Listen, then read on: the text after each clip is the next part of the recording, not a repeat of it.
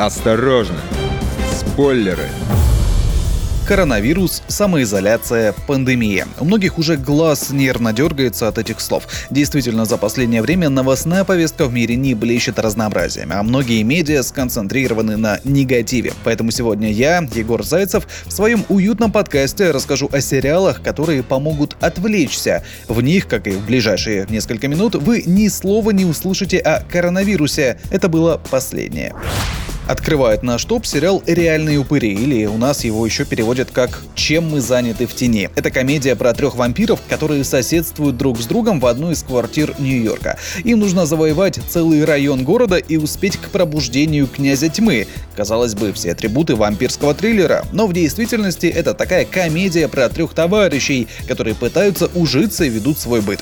История у этого проекта интересная. В 2005 году режиссеры Тайка Вайтити, ответственные, кстати, кстати, за недавнего «Мандалорца» по вселенной «Звездных войн», и Джемейн Клемент выкатили короткометражку под названием «Интервью с некоторыми вампирами». Спустя 9 лет она превратилась в полный метр о жизни четверки древних вампиров в современной Новой Зеландии. И это также была комедия. А весной 2019 года эти же режиссеры сделали сериал «Чем мы заняты в тени». И 15 апреля уже стартовал второй сезон.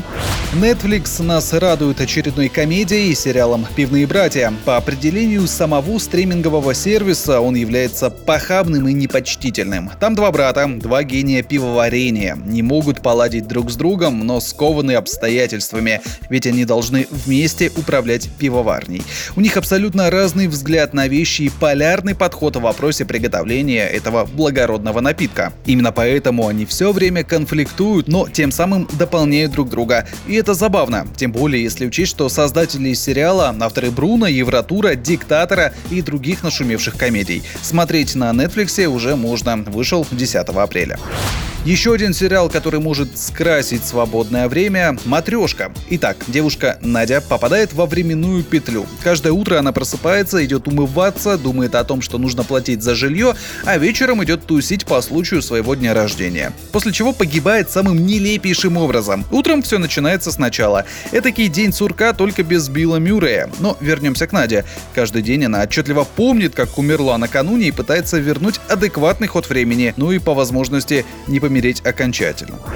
Теперь можно немного о серьезном. Крутой проект «Миссис Америка» с Кейт Бланшет в главной роли. Это мини-сериал, основанный на биографии американской консервативной активистки Филлис Шлефли. В свое время она выступала против феминистского движения. Действие происходит в 70-е годы, когда Филлис развернула кампанию против принятия 19-й поправки о равных правах для женщин. Дело в том, что героиня – консерватор до мозга костей. К тому же отчаянная домохозяйка. Подбор актеров здесь также увлекателен. Противников Шлефли играют Роуз Бирн, Марго Мартиндейл и Трейси Ульман. Но сериал скорее не о борьбе сил тьмы и света. Это противостояние нескольких систем.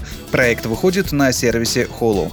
Сериал «Годы», драма «Антиутопия», всего шесть серий, сюжет которых разворачивается вокруг обыкновенной британской семьи Лайонс. Действие начинается в 2019 году и происходит в будущем в течение последующих 15 лет. На мир обрушивается одно потрясение за другим. Так, к власти Великобритании приходит проходит эпатажное шоувумен, Дональд Трамп уходит на второй срок своего президентства, а из Украины в Европу бегут политические беженцы. Главную роль в сериале сыграла актриса Эмма Томпсон. С вами был Егор Зайцев. Не болейте и смотрите только хорошее. Осторожно! Спойлеры!